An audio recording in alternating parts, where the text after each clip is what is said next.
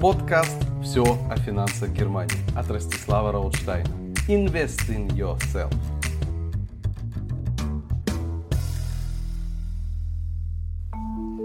Дорогие друзья, сегодня в этой серии подкаста я хочу рассказать вам о ваших зубах и как сделать так, чтобы они сохранились у вас в вашем рту как можно дольше. И сделать это не огромными затратами денег на счета от стоматолога, а наоборот, снизить расходы на него до минимума. И, конечно, я расскажу вам немного об истории стоматологии и об истории создания решений в этой области, а именно дополнительной медицинской страховки. Или по-немецки Zahnzusatzversicherung. И я был бы не я, если бы не дал вам в конце моего подкаста несколько лайфхаков, как правильно выбирать эту самую Zahnzusatzversicherung. Ростислав, ты нам зубы не заговаривай, а начинай уже. Уж очень хочется об этом узнать поскорее. Окей, окей, я начинаю. Итак, поехали. Друзья, знали ли вы, что первая попытка протезирования зубов относится еще к VI веку до нашей эры? Много десятилетий назад ученым-археологам удалось раскопать череп древнего человека с имплантатом в челюсти. Вы не поверите, из чего он был изготовлен. Ну что, есть идеи? Итак, имплантат был изготовлен из панциря мидии, то есть морской ракушки. Однако более близкие нам первые решения были обнаружены позже, где к здоровым зубам с помощью золотых колец прикреплялся имплантат, позаимствованный у мертвых людей. Да-да, стоматологических лабораторий с их сплавами, керамическими решениями тогда не имелось, и поэтому человек пытался помочь себе как мог. Однако даже эти, на наш взгляд, примитивные решения могли себе позволить только очень богатые люди. И лишь в 18 веке дантист Людовика XV Пьер Ришар пришел путем проб и ошибок к решениям, отдаленно похожим на те, которые применяют современные стоматологи. Естественно, у талантливого француза не было материалов наших зубных техников, но даже уже тогда, несколько сотен лет назад, он придумал укреплять искусственные коронки из костей слоем золота и придавал этим протезам с помощью керамики естественный вид. И, конечно же, и в 18 веке такое протезирование могла себе позволить лишь состоятельная аристократия и королевский двор. Кстати, хотите историю одного из великих французских королей, правящего во Франции задолго до правления Людовика XV, который активно использовал протезирование зубов? Так вот, Карл IX французский, правящий во Франции с 1550 до 1574 года, был французским королем. Конечно же, след в истории человечества он оставил не только этим фактом, но и тем, что правил в период религиозных конфликтов во Франции, включая святую Варфоловеевскую ночь 1572 году, которая стала одной из самых массовых религиозных резней, в которой католики убили до 30 тысяч протестантов-гугенотов и послужила началом многих последующих религиозных конфликтов между католиками и протестантами. Но вернемся к нашему королю Карлу IX. Итак, король Карл IX Франции, правивший в XVI веке, был известен своим выдающимся лидерством и политическими решениями. Однако за королевскими кулисами у него была серьезная проблема – его зубы. Еще в молодости он мучился от зубных болей и еще будучи сравнительно молодым, потерял множество своих зубов. Тем не менее, Карл IX был решим восстановить свою улыбку и способность нормально питаться. Его интерес к науке и технологиям своего времени привел его к необычному решению. То время, когда современная зуботехника едва начинала развиваться, он обратился к команде мастеров и техников. Вместе они разработали тщательно изготовленные протезы, изготовленные из металла и фарфора. Эти протезы были изготовлены специально под оставшиеся зубы и челюсть короля, позволяя ему продолжать нормальное питание и улыбаться, несмотря на малое количество оставшихся зубов. Исторические описания очевидцев в рукописях тех лет описывают тот факт, что эти протезы были так тщательно выполнены, что снаружи они были почти неотличимы от настоящих зубов. Король Карл IX носил эти протезы во время своего правления и продолжал исполнять свои королевские обязанности без видимых ограничений. Эта история из эпохи Ренессанса показывает, как даже во времена ограниченных медицинских возможностей люди находили креативные способы борьбы с зубными проблемами. Но это был король, и даже очень зажиточные люди того времени могли крайне редко прибегать к подобному роду решениям. И, как правило, люди тогда ограничивались не лечением и протезированием зубов, а просто их удаляли. Ростислав, а что там со стоматологией в мире и в Германии сейчас? Конечно, с развитием технологий в медицине и в частности в области стоматологии человек смог получить тут решения, которые на первый, да даже и на второй взгляд мало отличаются от настоящих зубов.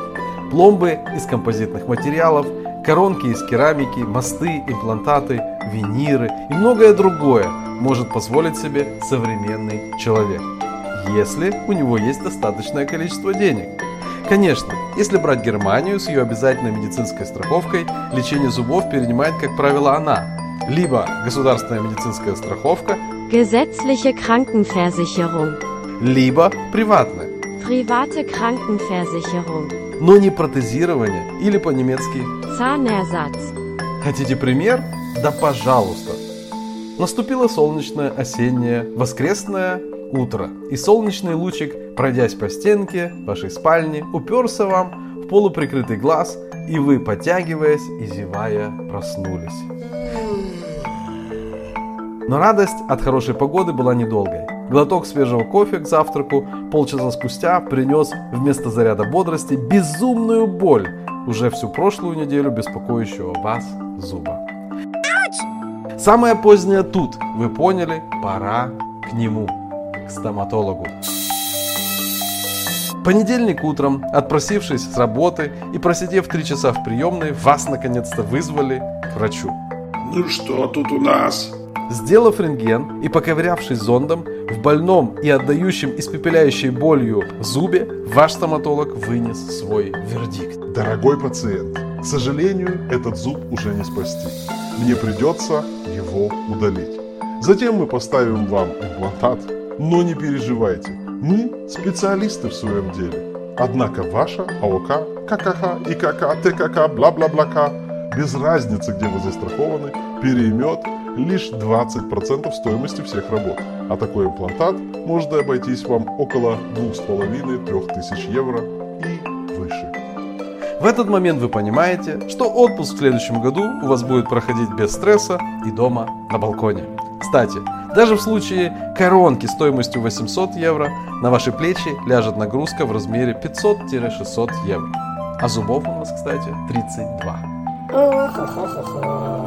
Именно поэтому еще в начале 20 века предприимчивые американцы стали предлагать от страховых концернов новый вид страхования, призванный снизить расходы населения на стоматолога. Консервативная Европа и Германия в том числе запрыгнули на этот поезд лишь в 80-х годах прошлого века. Но, конечно же, учитывая, что тарифы в этих компаниях очень различны, а страховых компаний очень много, зачастую не так уж и просто выбрать правильный тариф, который на самом деле поможет сэкономить расходы на стоматолога. Кстати, для всех тех, кто в целях экономии любит летать в другие страны мира в поиске более дешевых решений, Конечно, имплантат за 500 евро в Турции сулит нам огромную экономию денег. И казалось бы, зачем заключать дополнительную страховку на зубы? Деньги на ветер. Если можно полететь в отпуск в Турцию или куда-либо и совместить приятное с полезным. Ну, во-первых, совмещение протезирования зубов и отпуск – это еще то сомнительное удовольствие. Во-вторых, если все же вы сделали это, и врач совершил микроскопическую ошибку и препарировал ваши зубы недостаточно хорошо, то даже идеальные коронки, мосты или импланты превратятся в визуально прекрасные зубы с червоточиной проникшего под них кариеса. И вуаля! Через полгода или год вы сидите у немецкого стоматолога, который далеко не всегда готов исправлять ошибки иностранного коллеги. Welcher Idiot hat das denn produziert? Но вернемся к нашим баранам. Э, к нашей теме и моим лайфхакам. Как правильно выбрать верную и работающую ЦАН Цузацфазыщер? Совет номер один. Выбирайте дополнительную страховку не по цене, а по ее так называемым мощностям. Leistungen. Как правило, страховки ценой в 10-20 евро в месяц не приносят той пользы, которую вы ожидаете. Совет номер два. Не берите те тарифы, где стоит 100% перенятия затрат на Цаннерзац, но со звездочкой. Как правило, такие тарифы перенимают ровно столько дополнительно, сколько перенимает на себя Gesetzliche Krankenversicherung. Например, ваша АОК Gesetzliche Krankenversicherung перенимает 20%, то такая дополнительная страховка еще 20% сверху. Это, конечно же, очень-очень мало. Совет номер три. Берите те тарифы, которые не дорожают со временем, а остаются плюс-минус в той же ценовой категории. Как понять, какой тариф стоит со временем столько же, сколько и при заключении, а какой будет каждый год дорожать? Спросите меня вы. Тут у вас есть два варианта. Копаться мелко написанном или по-немецки Kleingedrucktes, или сразу обратиться к специалисту своего дела, то есть ко мне. Я предлагаю только те тарифы, которые не становятся позже дороже. Но об этом подробнее чуть позже.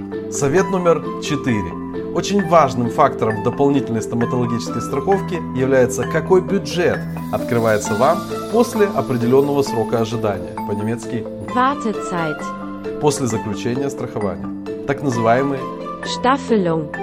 Например, вы заключили полис с 250 евро в год штафелю. Это означает, что после срока ожидания вы сможете оплатить счетов через страховку лишь на 250 евро. Понятное дело, что несмотря на то, что такие тарифы стоят недорого, вам они вряд ли серьезно подойдут, если вы захотите сделать коронку, мост или имплантат. Совет номер 5. Никогда, слышите, никогда не заключайте дополнительную страховку, реклама которой обещает вам оплату счетов от врача, даже если вы заключаете ее, можно так сказать, в кресле у стоматолога. Страховые компании не оплачивают счета врачей по тем случаям, когда вы уже находитесь в лечении или врач вам это лечение посоветовал и внес эту рекомендацию в ваши электронные акты в его клинике. Совет номер 6. Опасайтесь страховых полисов, где где-нибудь в тексте упомянут тот факт, что, например, лечение в области уже отсутствующих зубов оплачиваться не будет. То есть, позарившись на дешевизну тарифа, имея уже отсутствующий зуб или даже несколько, вы позже захотите сделать мост или имплантат. Вы получите отказ оплаты счета врача по этим решениям. И тогда вы убедитесь воочию в правоте народной мудрости, которая гласит «Скупой платит дважды». Ну и, наконец, совет номер 7. Самый важный, на мой взгляд. Прежде чем углубляться в дебри интернета и таких страниц, как Check24, Verifox, советую вам лучше прибегнуть к помощи специалиста своего дела, работающего в ваших интересах, а не страховой компании. И тогда вы изначально получите тот тариф, который вам поможет, а не будете потом рассказывать, как вас снова обманули или что все страховщики и страховые компании – это только деньги на ветер. Нет, это далеко не всегда так. Просто надо брать то, что действительно работает. Где же взять такого специалиста? Спросите меня вы. Друзья, вы его уже давно нашли. И минут 15 как слушаете его подкаст. Поэтому, если вы хотите выбрать верный тариф, дополнительной стоматологической страховки, да и получить четкий план действий и в других финансовых сферах, то перейдя на мою страницу www.rostislavrautstein.de вы сможете зарегистрироваться на мою бесплатную онлайн-консультацию. Итак, до встречи онлайн или офлайн. И у меня вы узнаете с первых рук все о финансах Германии. Invest in yourself. Вы слушали подкаст от Ростислава Ротштайна. Тема «Дополнительное страхование зубов ЦАН Цузац».